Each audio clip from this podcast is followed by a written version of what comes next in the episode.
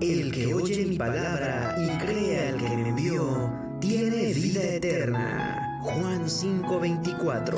Estás a punto de escuchar un espacio diferente, donde la palabra de Dios y las enseñanzas de Jesús nos guiarán a un mundo mejor. La Roca Cuernavaca y Friedman Studio Top Radio presentan Palabras de Vida. Comenzamos.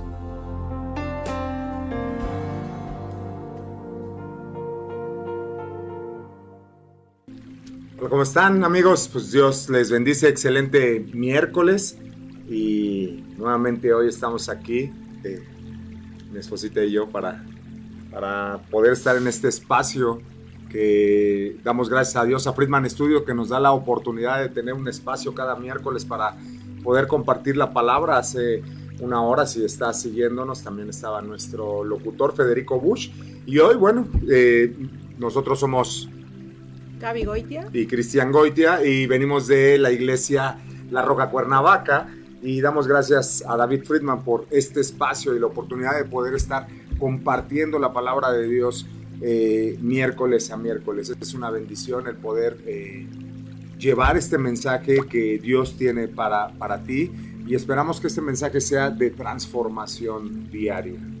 Y pues bueno, hoy el, el, el, tema del día de hoy eh, Seguimos en el mes de marzo, ¿verdad? Eh, eh, en el mes de la mujer. En el mes de la mujer, así que no quiero ser muy machista, así que quiero darle el, lugar a mi esposita para que ella el día de hoy eh, inicie con, con, una oración. Me gustaría que iniciáramos orando y dándole gracias a Dios y que sea Dios el que nos hable, que sea Dios el que tome el control en, esta, en, este, en esta mañana todavía.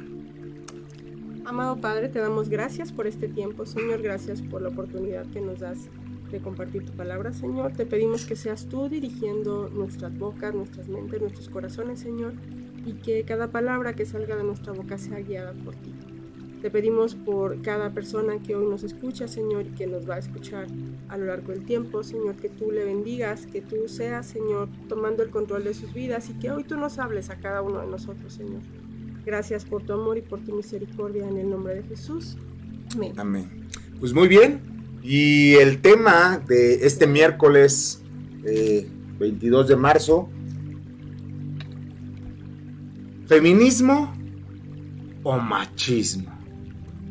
¿Qué dice la sociedad? Pero más importante aún, ¿qué dice, la, Biblia? ¿Y qué dice Dios a través de estas situaciones? Y pues bueno, vamos a, dejarle lugar a las mujeres en, este, en esta mañana. Y bueno, vemos que el, qué es el feminismo y qué es el machismo.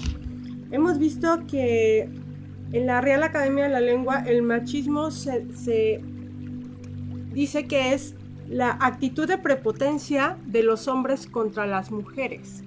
Y entonces, a lo largo de la historia, en nuestra cultura y en otras culturas, vemos que se ha dado esta situación de machismo. Pero realmente, ¿de dónde viene? ¿no? El machismo viene del ego del hombre, el machismo viene de, la desinformación, el machismo viene de la injusticia. Y, esto es algo que, que no es bíblico. La Biblia no fomenta el machismo.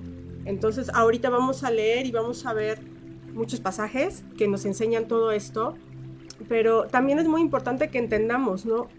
Por qué el feminismo hoy se desencadena. Y, tristemente vemos que el feminismo es una consecuencia del machismo. Es como eh, esa reacción al machismo ¿no? que, ha, habido. El feminismo se convirtió, empezó como un movimiento mm, legítimo de, buscando igualdad, buscando respeto, pero hoy vemos que tristemente se ha desvirtuado eh, en muchas áreas. ¿no? Entonces, bueno, de esto vamos a hablar el día de hoy. Muy bien. Y tenemos que entender que esta ideología o esta doctrina del feminismo surgió como algo bueno. Es, una realidad, surgió como algo bueno.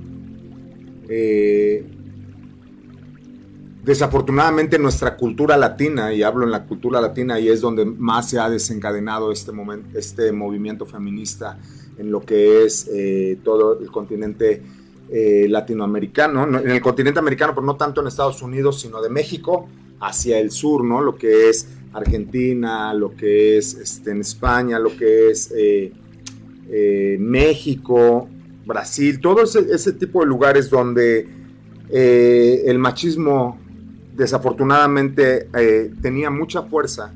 Y quiero compartirte lo que dice la Real Academia acerca del machismo. Dice, el machismo es una actitud o una creencia donde el hombre se cree superior a la mujer. También hace referencia a un conjunto de actitudes, conductas y creencias, prácticas sociales destinadas a promover en el, el enaltecimiento y la prevalencia del hombre y en contra o en prejuicio de la mujer. Desafortunadamente sí, el machismo, existe el machismo, sí existe el machismo. En México existe el machismo, sí, en el mundo existe el machismo, claro que sí. El punto es que el machismo no ha dejado nada bueno, ¿no? Y el machismo lo único que ha hecho es engendrar a su hija más pequeña, que es el feminismo, ¿no?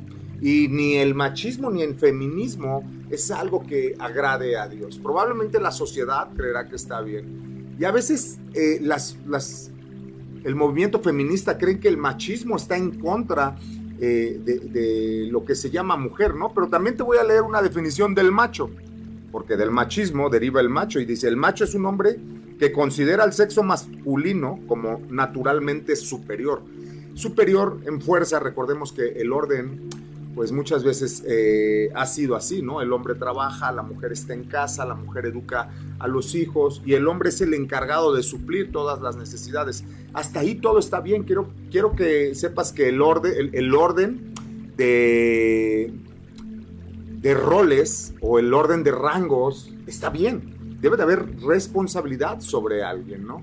Y el hombre es el que le ha tocado o ha asumido esa responsabilidad de ser la cabeza, ¿no? De ser el proveedor, de ser el protector, que muchas veces ni provee, ni protege, ni cuida en la sociedad, ¿no? Entonces, la definición de la OMS para macho, hombre que considera al sexo masculino como naturalmente superior al femenino. Exalta las características tradicionalmente atribuidas a los hombres y pretende imponerse y dominar a las mujeres fíjate, ¿eh? pretende imponerse o dominar a las mujeres o demostrar su fuerza, su virilidad, etcétera, ante las mujeres o ante otros hombres. El macho no respeta si es mujer o si es hombre. Un macho quiere que otro macho se entere que es bien macho, ¿sí? Por eso si ves de repente entre hombres miradas así de, es que me ves, efectivamente es porque un hombre quiere establecer su hombría. Entonces no necesariamente está enfocado en que quiere opacar a la mujer. El macho, el macho mexicano también quiere opacar a los hombres que están alrededor de él. Y para eso podemos tener muchos botones y muchas muestras alrededor eh, de, de, la sociedad y de personas que tú conoces, hombres que sobresalen sobre otros hombres. Y eso no quiere decir que estén buscando hacerles el mal o que estén buscando, es la naturaleza del hombre, ¿no? La naturaleza del más fuerte. Y lo vemos también en el reino animal. Y la sociedad eh, hoy no ve mal el machismo, ve mal eh, la subyugación del hombre sobre la mujer, la limitante, la opresión. Y está bien, creo que como hombres hemos fallado como sociedad en el rol que nos corresponde, pero mujeres y hombres, quisiera hacerles una pregunta. Si en tu familia hay machistas, ¿quién es el que generó ese machismo dentro del hogar? ¿Quién es el que generó? ¿Tú sabes? Y es que realmente vemos que el machismo se genera en el hogar, ¿no? O sea, algo que comentaba mi esposo es que si Dios le da al hombre un rol de fuerza, un hombre, un rol en el que, en el que él tiene la responsabilidad de proveer en el hogar, ¿no? Y lo vemos en, las diferencias físicas. Aquí nos pueden ver ambos, ¿no? Vean, mis brazos son delgados, aún a pesar de que hago un poco de ejercicio. Y vean los de mi esposo. O sea, Dios nos hizo diferentes, nos hizo con una, con una estructura distinta. A, ellos para trabajar, para arar la tierra, ¿no? En aquel tiempo. O sea, para ser los proveedores y los protectores. Y a nosotras nos creó más delicadas para cuidar, para sí para proteger a nuestros hijos, pero también incluso con, unos brazos con, la facilidad de cargar, de, de, abrazar, ¿no? Entonces, vemos que se ha desvirtuado. ¿Qué pasa con el machismo? El machismo eh, viene de que el hombre se cree superior, ¿sí? No todos, eso es algo que hay que aclarar, no todos, no todos los hombres, y eso es lo triste, porque hoy se ha, se ha generalizado. Y entonces a todos los hombres se les etiqueta como machistas y eso no es real. ¿Y qué pasa? Que en casa es donde se aprende todo esto. Si yo veo, ¿no? A mi papá siendo un macho, maltratando a mi mamá, y entonces mi mamá me enseña que así, te, así es la vida y que así tengo que aguantar y que así se el hombre así trata a la mujer, entonces ahí se está creando esa educación falsa. Pero lo más triste ni siquiera es, es esta parte, ¿no? Que, que yo estoy viendo esto como mujer, sino cuando mi propia madre o yo como madre le estoy enseñando eso a mis hijos, varones, y les digo, a ver, eh, tú eres hombre y entonces los hombres tienen que eh, hacer lo que quieran, tener las mujeres que quieran, este, pueden tomar y hacer y ser libres. Y tristemente eso es una realidad en, nuestro país, ¿no? las que fomentamos mayormente el machismo, tristemente, llegamos a ser las mujeres, las mamás. En este caso, que no quiero que, mi niño, no quiero que mi hombre este, lave, no quiero que mi hombre este, cocine, que no apoye. Y a veces es incongruente porque estamos aquí defendiéndonos como mujeres, pero cuando tenemos hijos que se casan, entonces no queremos que nuestros hijos este, participen de las labores del hogar, ¿no? No queremos que nuestros hijos sirvan a, su, a sus esposas. Y entonces ahí, ahí estamos como siendo incongruentes. Sin embargo, ¿qué pasa cuando nosotras educamos hijos e hijas que se respeten a sí mismos y que respeten al sexo opuesto? Entonces, yo puedo, yo estoy educando Dios nos dio la oportunidad de tener un hijo y una hija. Y realmente los estamos educando tanto para que ellos se respeten y se den a respetar, como para que ellos puedan respetar a sus esposos y a mi hijo su esposa y a mi hija su esposo el día que, que ellos se casen, ¿no? Y también estamos orando porque tengan un esposo y una esposa que amen a Dios, ¿no? Entonces esa parte es muy importante. Vamos a ver, bueno, ¿qué dice la palabra? Así es. Entonces, algo, algo bien importante es para la sociedad eh, hoy en día, ¿no? Hoy la sociedad, el hombre calla y la mujer eh, hoy se ha, se ha levantado. Eh, y no digo que esté mal que se haya levantado, qué bueno que han levantado la voz, así muchos hombres nos hemos dado cuenta de la inconformidad o de lo que están viviendo, ¿no? la ONU dice que el feminismo es el concepto el concepto reconoce que entre hombres y mujeres hay diferencias en cuanto a las necesidades en materia de salud, al acceso y al control de los recursos y que estas diferencias deben abordarse con el fin de corregir desequilibrios entre hombres y mujeres. Y me gustaría empezar a aterrizarlo en la palabra de Dios. Dice que hay diferencias entre hombres y mujeres, que hay beneficios sobre el hombre y sobre la mujer, que los roles de autoridad, este, los puestos en el gobierno, en el trabajo, ok, estoy de acuerdo. Eh, es bueno que haya eh, roles de autoridad, pero si las mujeres hoy buscan igualdad, lo único que ha, hecho en, estos últimos 50 años estos roles de igualdad, y no quiero eh, decir que está mal, es que dentro de la familia se han fracturado las familias. Ha habido mucho más familias rotas desde que la mujer eh, sale a trabajar y no digo que esté mal que trabaje, vamos a abordar más adelante Proverbios 31 donde habla de la mujer virtuosa y que es una bendición tener una mujer que, que sale, trabaja, que, que, que negocia, que atiende las cosas del hogar, pero la palabra también dice en Génesis 1.27 referente a estos temas de desigualdad y también lo dice el apóstol Pablo en Gálatas 3. Si me ayudas con Gálatas 3.28, por favor.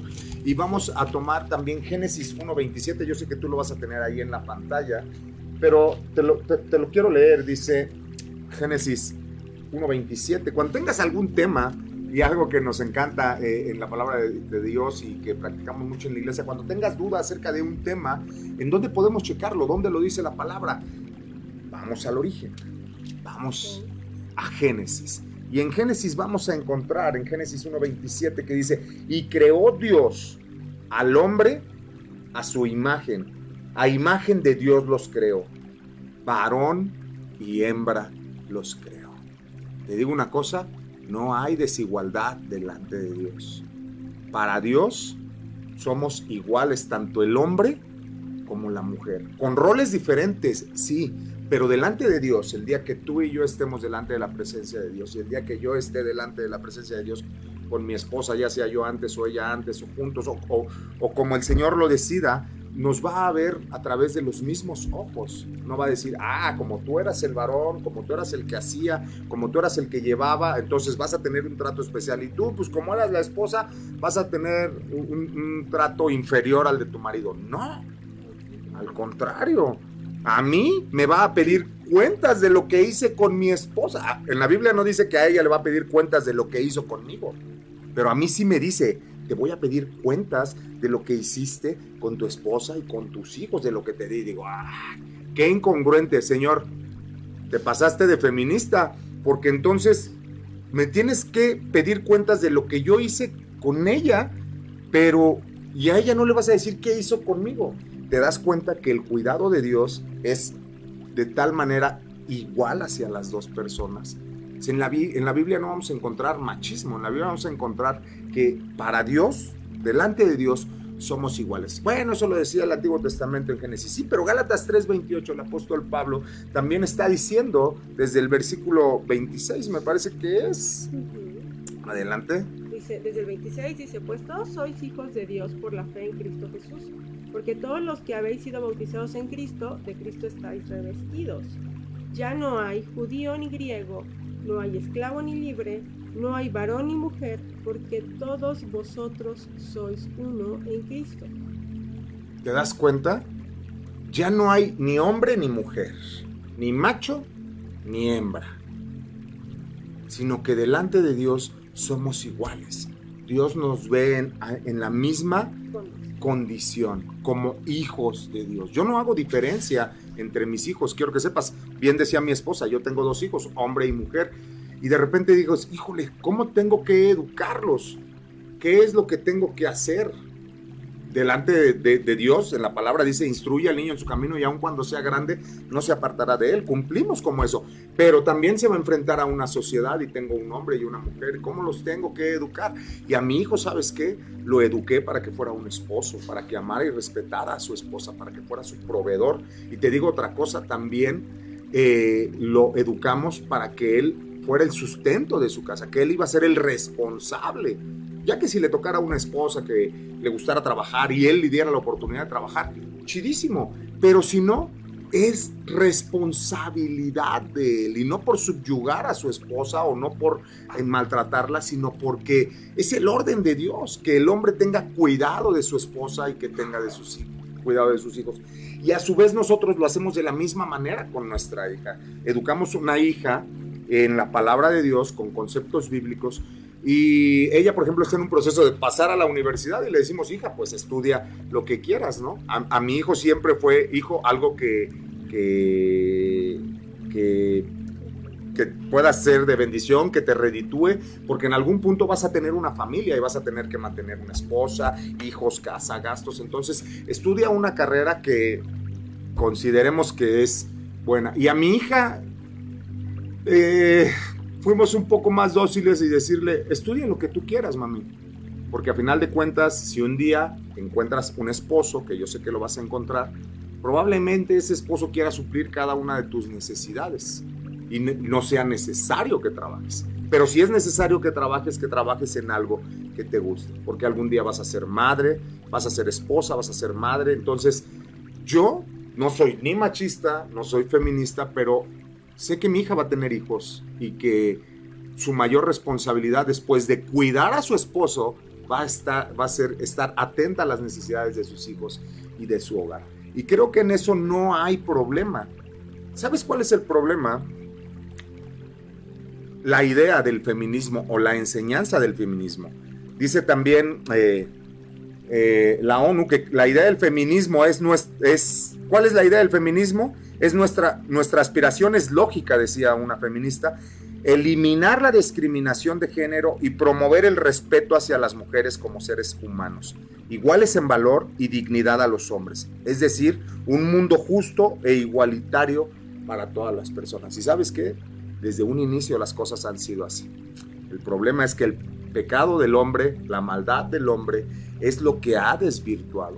Y lo que hoy vemos en estas marchas del 8 de marzo no son mujeres buscando igualdad, no vemos mujeres queriendo ayudar a otras mujeres, sino que vemos movimientos de odio de la mujer contra el hombre. Vemos mensajes de repruebo hacia el hombre, de que el hombre eh, no debería de, existir. Y te digo una cosa, el movimiento como tal, hasta el día de hoy, el movimiento o la doctrina feminista o la enseñanza o, movimiento feminista, como quieras decirle, no ha logrado, según las estadísticas desde, desde su surgimiento y, su pum en el 2015 hacia adelante, no ha logrado, escucha esto, no ha logrado que los números bajen. No hay menos eh, homicidios de mujer. ¿Por qué digo homicidios? Porque el feminicidio es matar a una mujer por ser mujer. Y no creo que haya hombres que maten a mujeres sí, por el simple hecho de ser mujer. Eso es el, feminicidio. Tal vez los haya, ¿no? Eh, pero sí lo sabe, pero no todos no todos los homicidios de mujer son feminicidios, son feminicidios de género. Pero yéndonos a este punto, no ha bajado la tasa. No hay menos eh, violaciones, no hay menos mujeres en la cárcel, no hay menos eh, homicidios o feminicidios de mujeres. Al contrario, se han multiplicado por mucho las, eh, las cantidades de lo que ha sucedido. Entonces, ¿qué está pasando con el movimiento feminista? Se han estado enfocando tanto en el odio contra el hombre o contra lo que se denomine macho o machista según ellas, que, que, hemos olvidado la igualdad y lo que Dios ha hecho, que nos ha hecho iguales en dignidad delante de Dios. ¿Sí?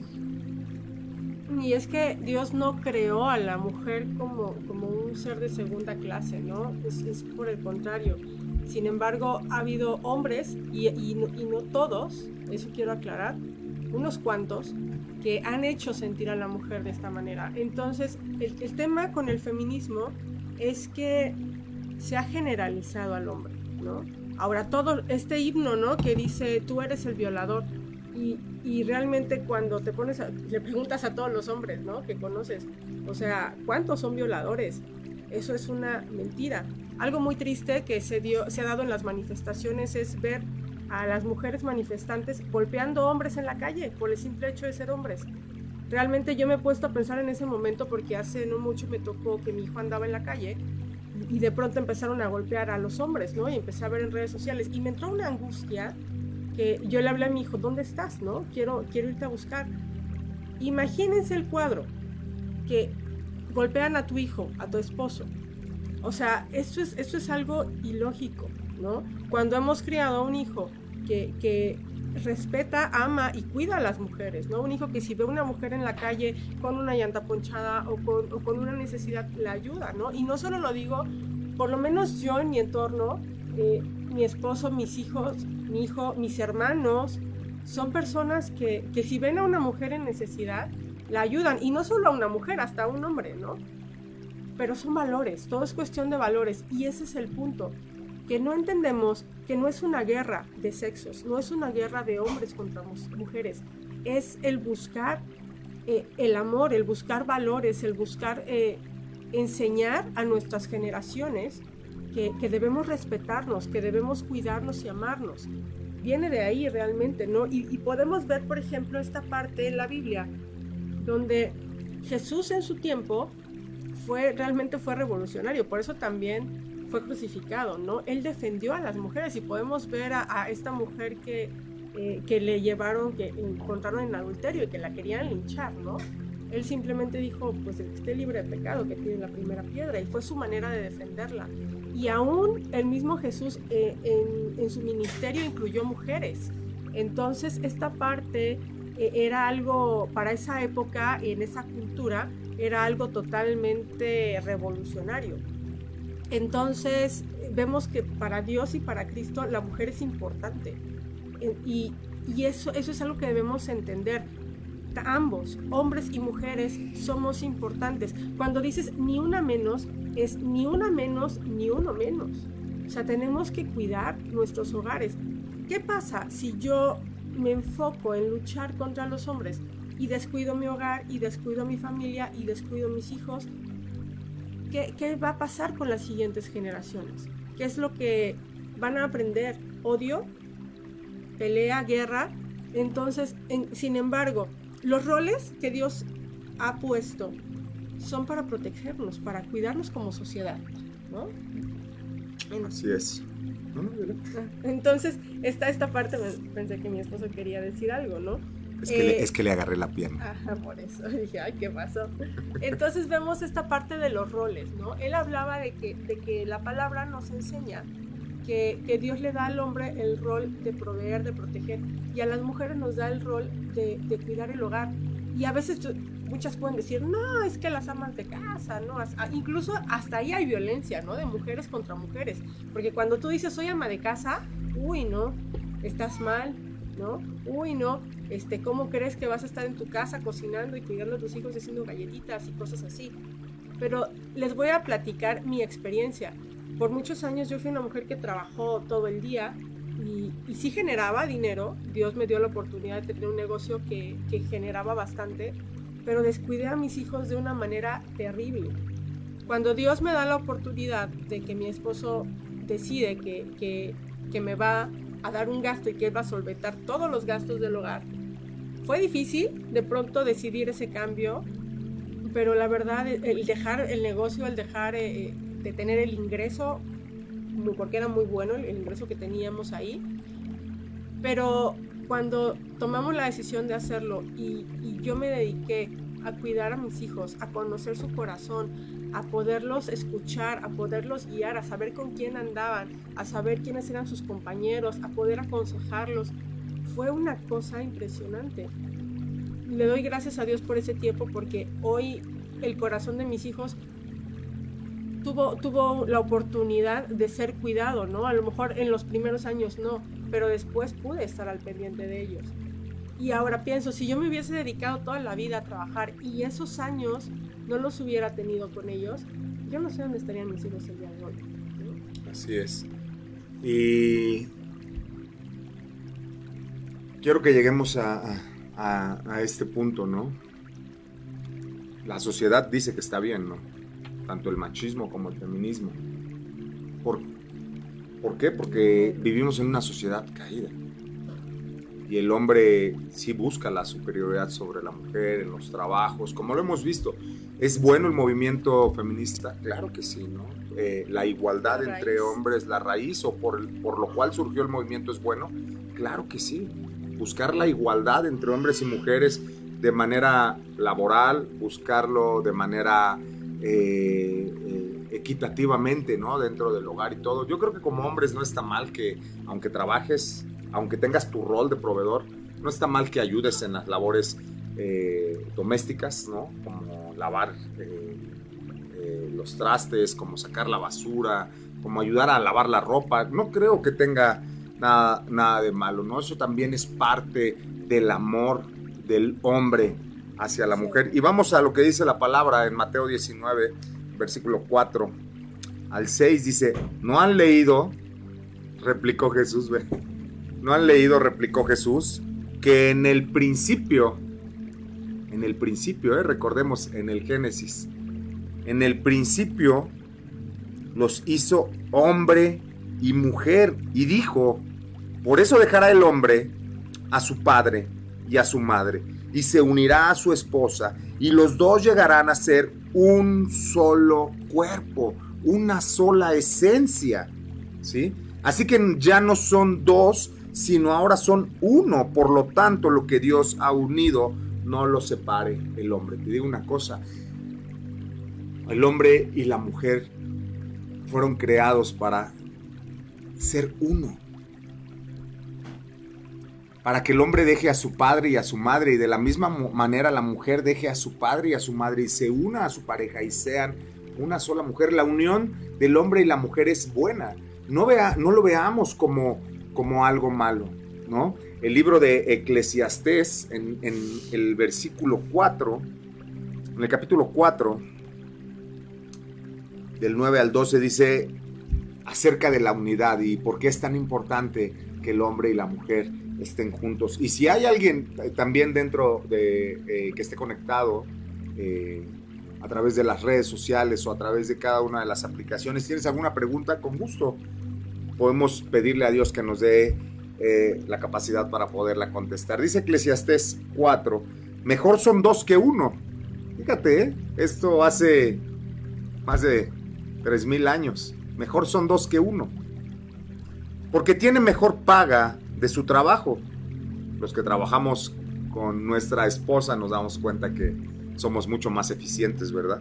Porque si cayera el uno, levantará a su compañero. Y Dios siempre ha puesto a alguien para que no esté solo, hombre o mujer, o mujer con hombre, y los dos puedan animarse, puedan ayudarse, puedan pelear esas batallas. Eh, dice, porque si cayera el uno, levantará a su compañero. Pero ay del solo, que cuando cayere, no habrá segundo que lo levante. ¿Te das cuenta? Dice, no es bueno que ni el hombre ni la mujer estén solos. Dios les ha complementado. Son una unidad. Es para que los dos caminen de la misma manera. Y Dios los ha creado, nos ha creado así, en ese orden. Y ahorita vamos a ir a ese orden. Dice, también si dos durmieren juntos, se calentarán mutuamente. Y los que estamos casados y en temporada de frío, pues bueno, sabemos eh, a qué se refiere este versículo, ¿verdad? Que no pasaremos fríos, al contrario, siempre eh, tendremos cómo calentarnos, dice, pero hay del solo que no va a tener cómo calentarse. Y si alguno prevaleciere contra uno, dice, dos le resistirán y cordón de tres dobleces no se rompe. ¿De qué estamos hablando? De la unidad. Estamos hablando aquí del matrimonio, sí, pero también hablamos que el hombre y la mujer nacieron y fueron creados para estar juntos, para procrearse, para formar un todo. No para que sean independientes, no para lo que hoy nosotros creemos que la mujer domine al hombre o que, que, el hombre domine a la mujer, perdón, o que la mujer crea que no tiene necesidad del hombre. No, el feminismo y el machismo lo único que hacen es alejarnos de la perfecta voluntad de Dios. Pero Dios lo que nos hace es morir a nosotros mismos, morir a nuestro macho interior y aprender, aprender a tratar a la mujer que Dios nos ha dado. Primera de Pedro 3, versículo 7, y quiero irme más hacia la palabra y a lo mejor hay mujeres que no han experimentado este amor. Y a lo mejor eh, eh, lo que necesitan es que realmente un hombre las ame conforme Dios manda que se traten a las mujeres. El problema hoy en día es que estamos en una sociedad que vive cada día más y más y más alejada de Dios. Y entre más y más estemos alejadas de Dios, más y más vamos a estar alejados de los preceptos bíblicos y de lo que Dios dejó en su palabra y en su ley para que nosotros pudiéramos vivir de una manera adecuada.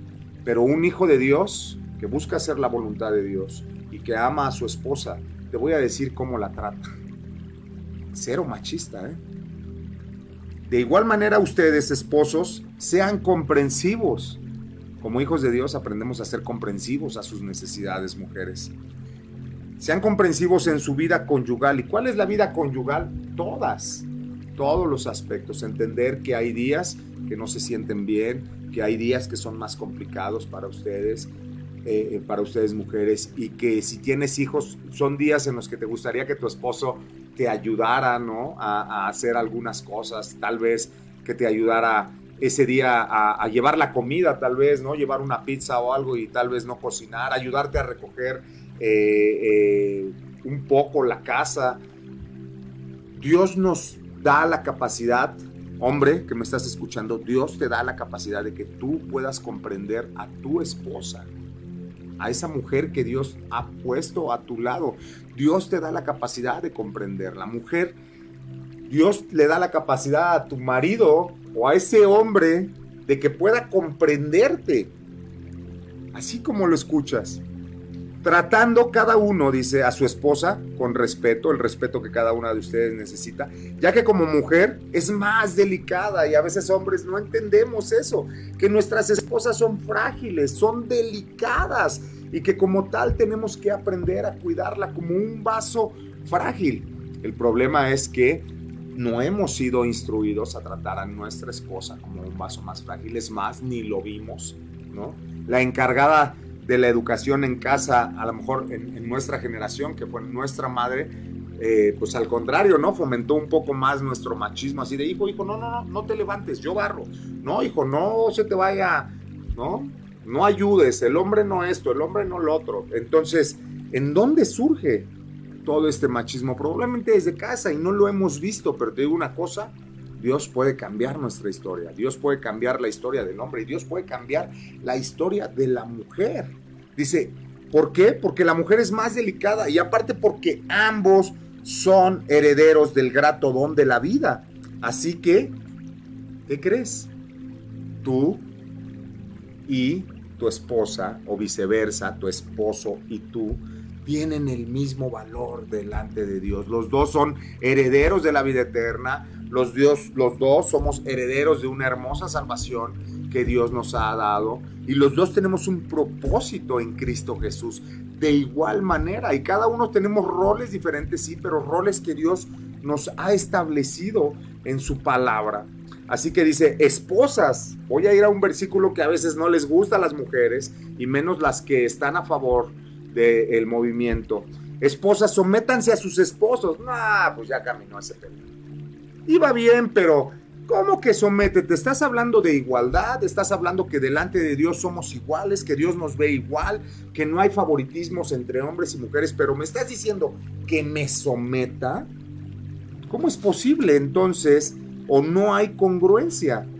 O me pides igualdad o me pides sometimiento. Pero ¿sabes qué dice la palabra? Chécate lo que dice la palabra más adelante en estos mismos versículos. Dice, como conviene en el Señor. ¿Cómo que como conviene en el Señor? Sí, como conviene en el Señor. Esposos, amen a sus esposas y no sean duros con ellas. ¿Te das cuenta?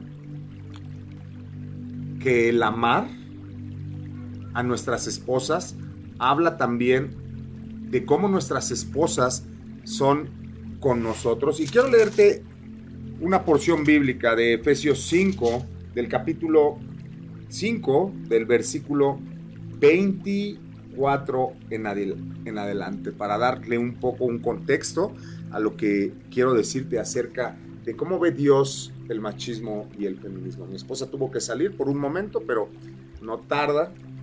Y dice el versículo 24 de Efesios 5.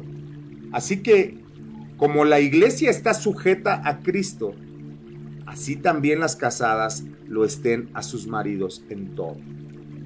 Maridos, amad a vuestras mujeres, así como Cristo amó a la iglesia y se entregó a sí mismo por ella. Hace unos días veía una entrevista eh, de esas personas en redes sociales que van y entrevistan a mujeres y, le, y en una situación en específico le dicen, si alguien tuviera que dar su vida, eh, eh, hablando del matrimonio, y hablan a esposas y a esposos por separado, dice, ¿de quién crees que sería conveniente entregar la vida? ¿La tuya o la de tu esposo? Y quiero que sepas que todas las mujeres que entrevistaron dijeron, no, pues la vida de mi esposo. Si tuvieras que entregar tu vida o la tuya, no, pues la de mi esposo. No, pues la de mi esposo. Y fueron 10 o 12 mujeres, ¿no? Le hacen la misma pregunta al hombre. Y le dicen, si tuvieras que entregar tu vida, ¿entregarías la tuya o la de tu esposa? Y todos los hombres, quiero que sepas contestaron, la mía, la mía. ¿Sabes por qué? ¿En dónde vemos reflejado esto? En Efesios 5:25. Dice, maridos, amad a vuestras mujeres, así como Cristo amó a la iglesia y se entregó a sí mismo por ellas. El amor de Cristo por su iglesia fue sacrificial. ¿Hasta dónde fue el sacrificio de, Jesús por la iglesia? Hasta la cruz, hasta la muerte, para poderse presentar una iglesia santa. Te digo una cosa, nosotros como hombres también deberíamos de tener. Y en Cristo Jesús tenemos el concepto y la, y la idea en el corazón que estamos dispuestos a entregar nuestra propia vida por nuestra esposa y aún por nuestros hijos. No solamente por nuestra esposa. Dice, a fin de presentarse a sí mismo una iglesia gloriosa, que no tuviese mancha ni arruga, ni cosa semejante, sino que fuese santa y sin mancha. Dice, así también los maridos deben amar a sus mujeres como a sus mismos cuerpos. El que ama a su mujer, a sí mismo se ama. Y te hago una pregunta, ¿cómo se ama un hombre? Claro que el hombre se ama. Y de la misma manera que tú te amas, debes de amar a tu esposa. Si te gusta vestir bien, que tu esposa vista bien. Si te gusta comer rico y saludable, que tu esposa de la misma manera. Si te gustan las cosas eh, o tienes algún hobby, dale la oportunidad también a tu esposa. Vive de la misma y ama de la misma manera a tu esposa que tú te amas. ¿Dónde encontramos estos? Estos principios bíblicos los vemos eh, eh, reflejados de Cristo hacia la iglesia. Y te digo una cosa, o mujer, que tú estás a favor del feminismo. Creo que lo que te ha hecho falta, y al machismo también creo que lo que le ha hecho falta es eh, el amor de Dios y el amor de Cristo en sus corazones. Pero mujer, el día que tú encuentres un hombre que te ame de la misma manera que Cristo amó la iglesia, entonces vas a entender el verdadero amor. Y vas a entender que el vivir amando a un hombre no quiere decir que seas menos mujer. El vivir sirviendo a tu esposo y a tus hijos no te denigra. El que te entregues en cuerpo y alma, como dice la palabra, y que un hombre se considere dueño de ti, como lo dice la palabra, a ti también te considera mujer dueña de ese hombre para ti.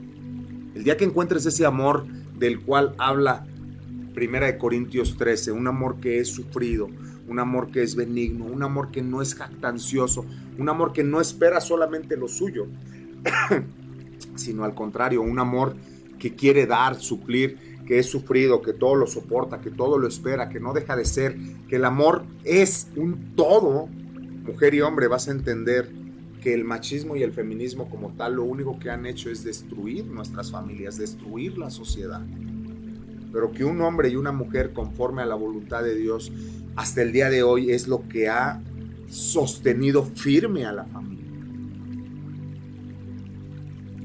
¿Y sabes qué? El enemigo y la sociedad lo que busca hacer es destruir esta institución que todavía sigue en pie y que todavía Dios levanta y respalda, y es la familia.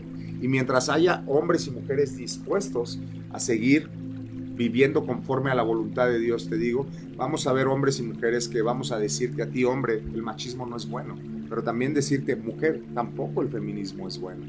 Pero sí es bueno el cómo Dios nos ve, como lo dice en Génesis 1.27, porque Dios nos creó varón y hembra,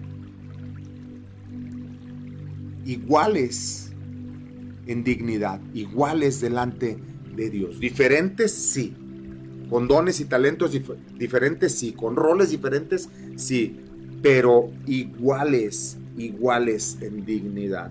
Y vamos a seguir con Efesios. Dice, así que también los maridos deben amar a sus mujeres como a sus mismos cuerpos. El que ama a su mujer, a sí mismo se ama. Porque nadie aborreció jamás a su propia carne, sino que la sustenta y la cuida como también Cristo la iglesia. Hombre, Dios te ha dado el privilegio de cuidar a, la mujer que tienes a un lado, de cuidar a tu esposa, de cuidar a tus hijas, hijos, de estar al pendiente de tu madre. Dios te ha dado la oportunidad de sustentar y cuidar a la mujer que tienes a un lado de ti. ¿Por qué? Porque de la misma manera Cristo nos instituyó y nos instruyó a hacerlo y nos dio el ejemplo de cuidar. ¿Cómo cuidó? Cristo a la iglesia dando su vida por la iglesia, para que tú y yo pudiéramos ser salvos, para que tú y yo pudiéramos tener esa santidad y esa salvación tan preciosa de la cual hoy tú y yo gozamos. Y Dios nos ha dado a través de su Hijo Jesucristo el ejemplo de cómo nosotros esposos o cómo nosotros hombres debiéramos de tratar a la mujer. Por eso eh, Jesús fue llamado un radical, porque fue el, el que realmente le dio la oportunidad a las mujeres. Vemos a esa mujer en el pozo, ¿verdad? Cuando Jesús le dice, hey mujer, dame de beber. Él ni siquiera debería de hablar con esa mujer. Y le dice, tú que eres judío, ¿estás hablando conmigo? Sí, estoy hablando contigo porque tengo un plan y un propósito maravilloso para ti.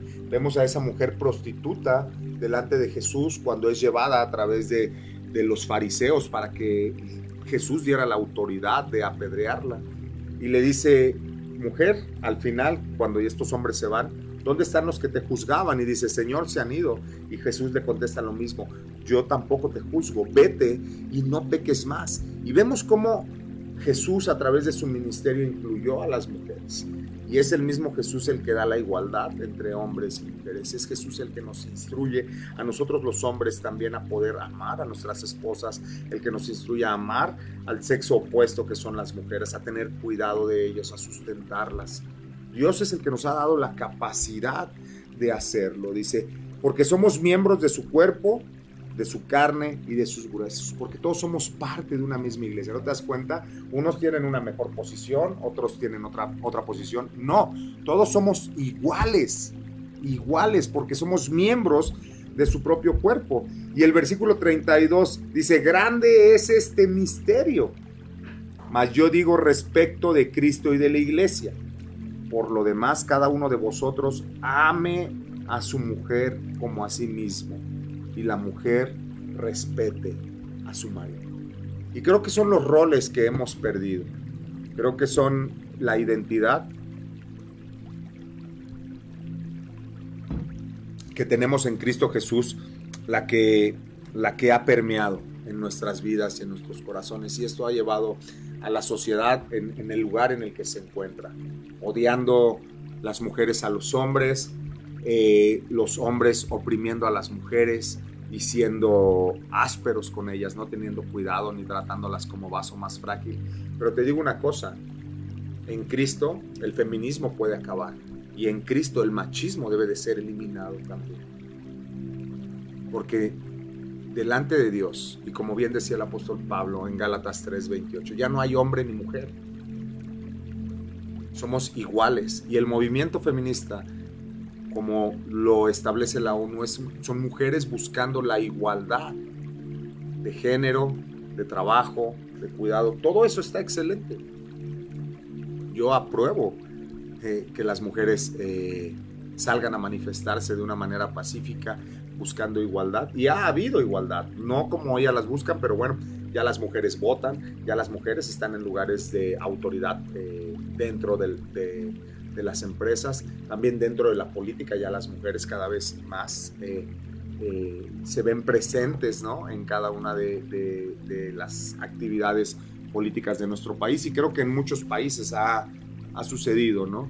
Ya vemos mujeres que se lanzan buscando la presidencia de países y vemos que al hombre, hombre y mujer, no le es desagradable, tanto que votan por ellos. Entonces, no estamos en contra, no es una guerra de sexos, quiero que entiendas esto, no es una guerra de sexos, sino más bien es una guerra de ideologías y las ideologías lo único que están haciendo es destruir nuestra sociedad.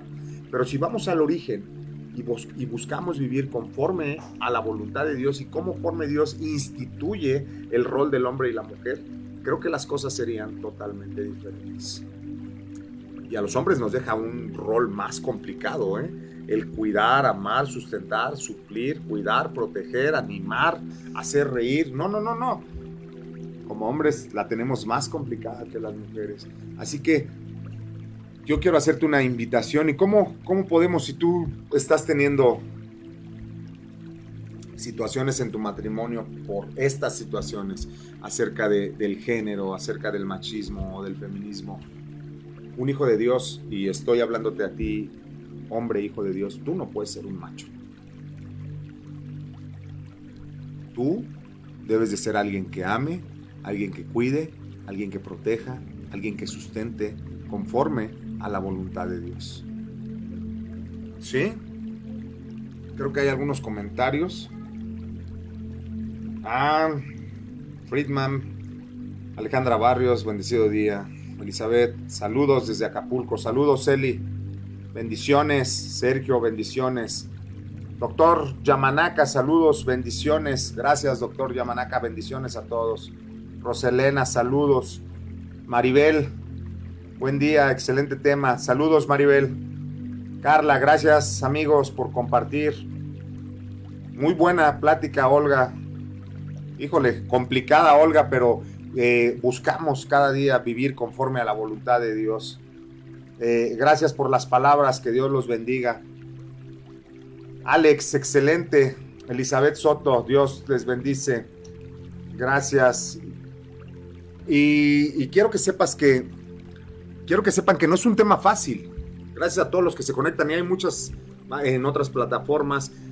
Quiero que sepas que no es un tema nada fácil, ¿no? Más para uno que es así bien macho.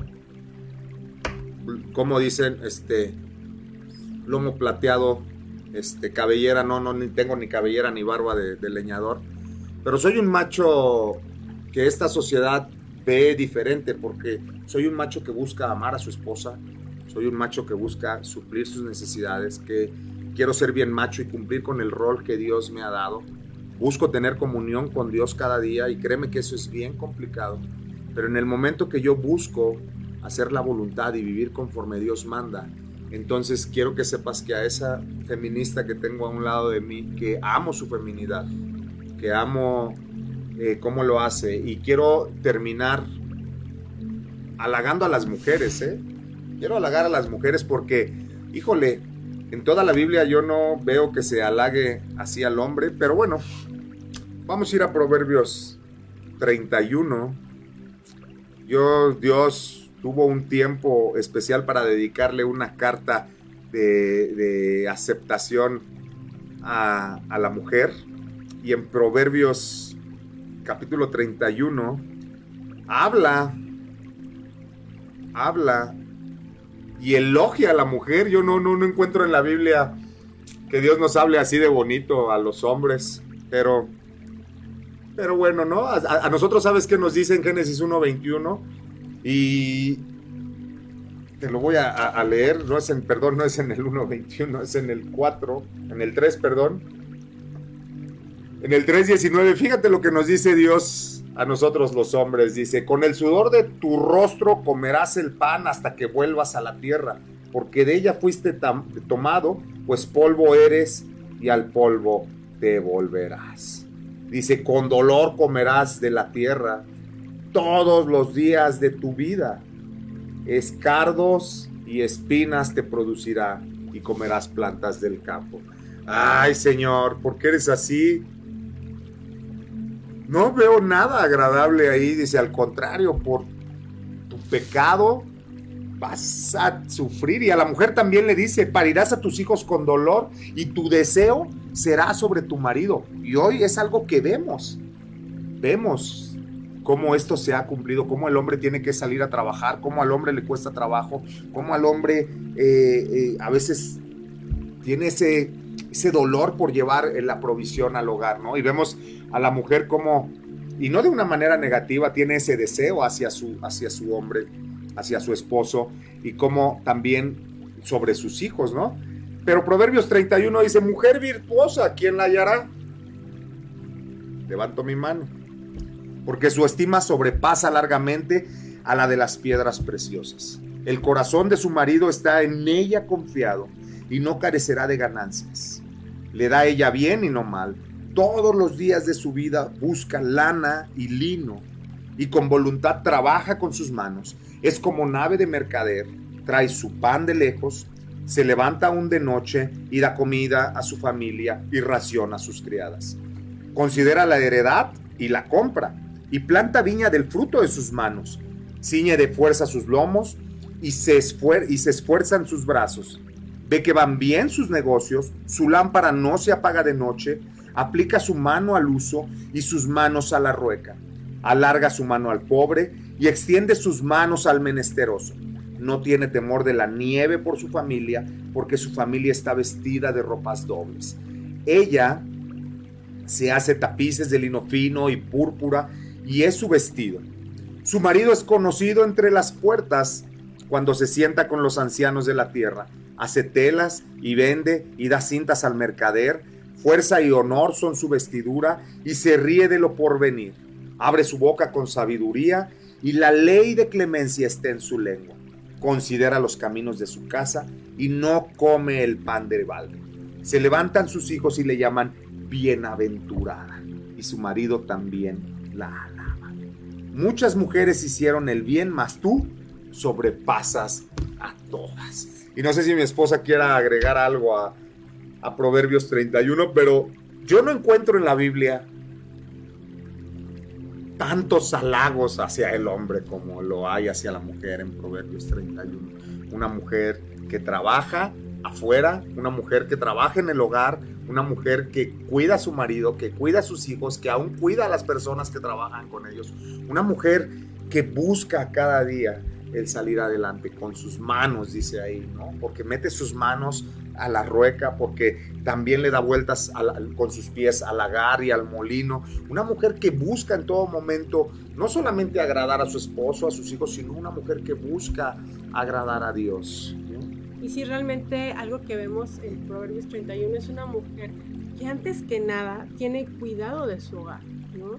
Está padrísimo todo lo que hace, está padrísimo todo. La verdad es que Dios nos dio una, nos hizo diferentes en cuanto a que nos dio una capacidad de hacer muchas cosas a la vez, ¿no?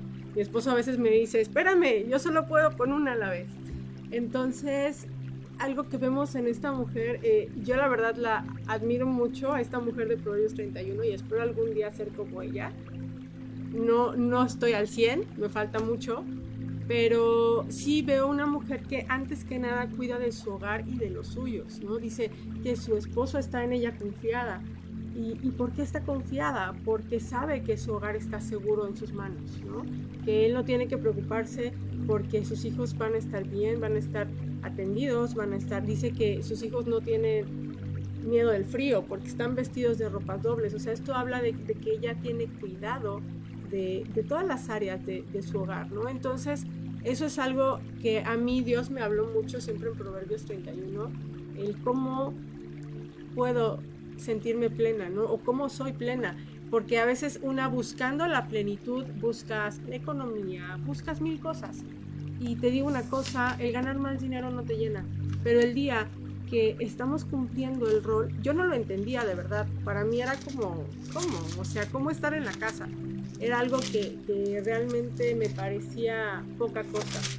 Pero el día que lo experimenté, el día que pude ver a mis hijos crecer en amor, crecer en confianza, ¿no? Que pude, pude tener esa relación con ellos, que pude conocerlos realmente, que pude alimentarlos bien, porque esa es otra parte que cuando yo trabajaba todo el tiempo no podía alimentarlos bien, siempre pobrecitos andábamos comiendo lo que hubiera y lo que pudiéramos, a veces mal comiendo. Y, a veces estamos pensando que al generar dinero eh, los estamos cuidando, dando una buena vida, pero tenemos hijos con obesidad, a veces hasta con diabetes, ¿no? y, son adultos y de chicos empiezan ya con esos problemas, al rato van a ser adultos con mayores problemas de salud. ¿Por qué? Porque pues les damos de comer lo que caiga, salchichas, este, no sé, mil cosas, ¿no? una torta, una gorda, unos tacos. Tristemente mis hijos son fanáticos de los tacos, pero porque mucha, mucho tiempo esa era su alimentación, tacos, ¿no? Tacos en la mañana, tacos en la tarde, tacos en la noche, porque al estar yo metida en el trabajo, los dos metidos en el trabajo, no, no había tiempo de atenderlos. Entonces, hoy yo veo en, Proverbios 31 una mujer que cuida todas esas áreas, que cuida que su familia, primero que nada, esté segura y esté bien, y entonces ya después de eso hace todo lo demás, ¿no? Dice que comercia, que, que es como nave de mercader y que trae su pan de lejos, que hace muchísimas cosas pero lo principal para esta mujer que yo alcanzo a percibir es su hogar y entonces ya después, o sea, y con esto no te digo que no trabajes, yo ayudo a mi esposo, pero lo más importante es cuidar nuestro hogar, ¿no? Y el día que lo hagas verdaderamente vas a, te vas a sentir y experimentar esa plenitud al saber a tus hijos sanos, a tus hijos eh, con un corazón cuidado, ¿no? Esa parte yo te puedo decir que, que, es lo que más agradezco a Dios y a mi esposo que, que, realmente un día me dio la oportunidad y me dijo, ya no quiero que trabajes, ¿no?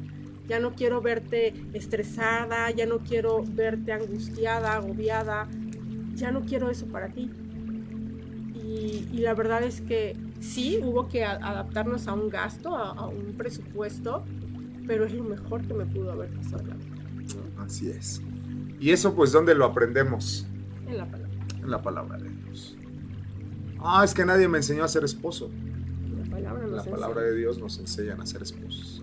No, es que nadie me enseñó a ser esposa. La palabra de Dios nos instruye cómo ser padres, cómo ser esposos, cómo ser eh, hijos, cómo ser esos proveedores, ¿no? Entonces, creo que en la palabra de Dios, creo que lo mejor que te puede pasar a ti y a mí es que dejemos esas, esos movimientos y esas doctrinas que promueve la sociedad realmente busquemos eh, que, Dios que Dios sea el centro de nuestras vidas y que Él nos guíe a vivir conforme a su voluntad y conforme a su propósito y entonces vas a entender que el ser hombre es una bendición y que que tengas a una mujer a tu lado es una bendición más grande todavía, ¿no? No para oprimirlas, no para maltratarlas, ¿no? Y yo te hablo desde las dos posturas porque de allá vengo, ¿eh? De allá vengo. Entonces, hoy entiendo que el amar a mi esposa, el cuidarla y sustentarla, eh, es lo mejor que me ha podido pasar en mi vida. Y es que tú puedes decir, no, es que tú no me entiendes. Hombre, te entiendo, ¿eh? Pero sabes qué, un día aprendí, como dice Colosenses 3:18, y con eso me gustaría que termináramos. Casadas estén sujetas a vuestros maridos, como conviene en el Señor. Ya ven, mujeres, sujétense a sus esposos. Ah, pero también dice ahí, maridos, amen a vuestras mujeres y no seas ásperos con ellas. Y en ese ásperos es, no la trates mal, no la humilles, no le grites, no la golpees. ¡Ey! Eso está prohibido. Un hijo de Dios o alguien que busca o que quiere vivir conforme a la palabra de, de Dios, no le puedes poner una mano encima a tu esposa en el mal aspecto. Yo sí le pongo muchas a la mía, muchas manos, pero. Bueno, solo tienes dos. Pero en amor, es que así soy pulpo. Pero no puedes violentar a tu esposa. No puedes violentar a tu esposa. Eso delante de, de Dios está penadísimo. O sea, y es por eso que hoy el movimiento feminista tiene, porque hay muchos que diciéndose hijos de Dios, que buscan hacer la voluntad de Dios, golpean a sus esposas, maltratan a sus esposas, les son infieles a sus esposas. Híjole, eso está mal. Pero mujer, también te voy a decir una cosa. Alguien que realmente está buscando y haciendo la voluntad de Dios puede cambiar, sí. Y alguien que está viviendo el Evangelio como Dios lo manda, ¿es diferente? Sí, también. Así que, mujercita, joven, si tú estás buscando un esposo, no lo busques en el lugar equivocado, porque a veces te vas al antro a buscarlo, o al gimnasio a buscar un marido o algo, y te digo una cosa, creo que estás buscando en el lugar equivocado. Y hombre, si tú eres soltero y también estás en edad casadera y estás buscando, no busques en el lugar equivocado. Pídanle a Dios que los guíe y que les ponga a la mujer y al hombre que Dios tiene para cada uno de ustedes. Porque si aún así las cosas son complicadas. ¿Y sabes qué dice?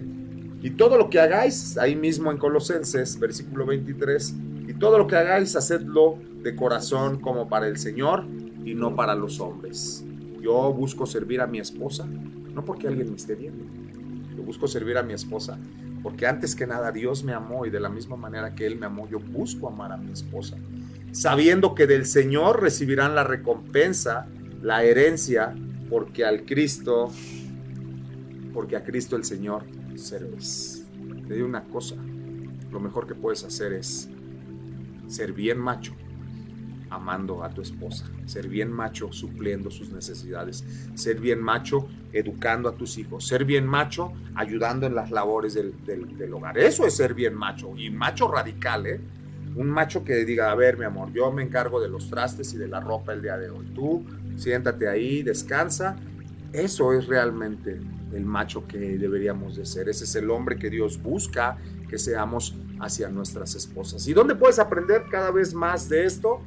Pues te hacemos la invitación, hoy que es miércoles, todos los miércoles en Humboldt 61, La Roca Cuernavaca, la iglesia de la cual eh, eh, nosotros, venimos y nos dan la oportunidad aquí en Friedman Studio de, de compartirlo. ¿Sabes qué? Todos los miércoles 7.30 de la noche tenemos estudio de matrimonios. Esa institución que la sociedad busca destruir a toda costa, nosotros buscamos cuidarla.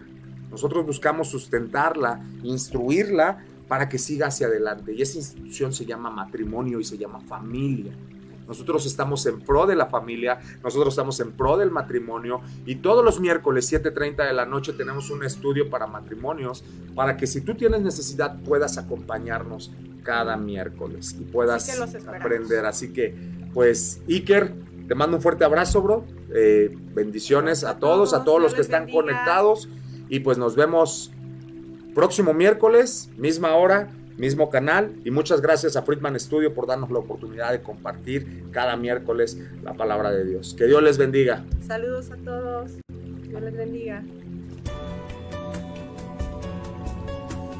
llevamos hasta ti la palabra de Dios que reconforta y da paz y amor a cada uno de nosotros. Te esperamos en la próxima emisión. Gracias por sintonizar Palabras de Vida por Friedman Studio Top Radio, la radio que se escucha y se ve.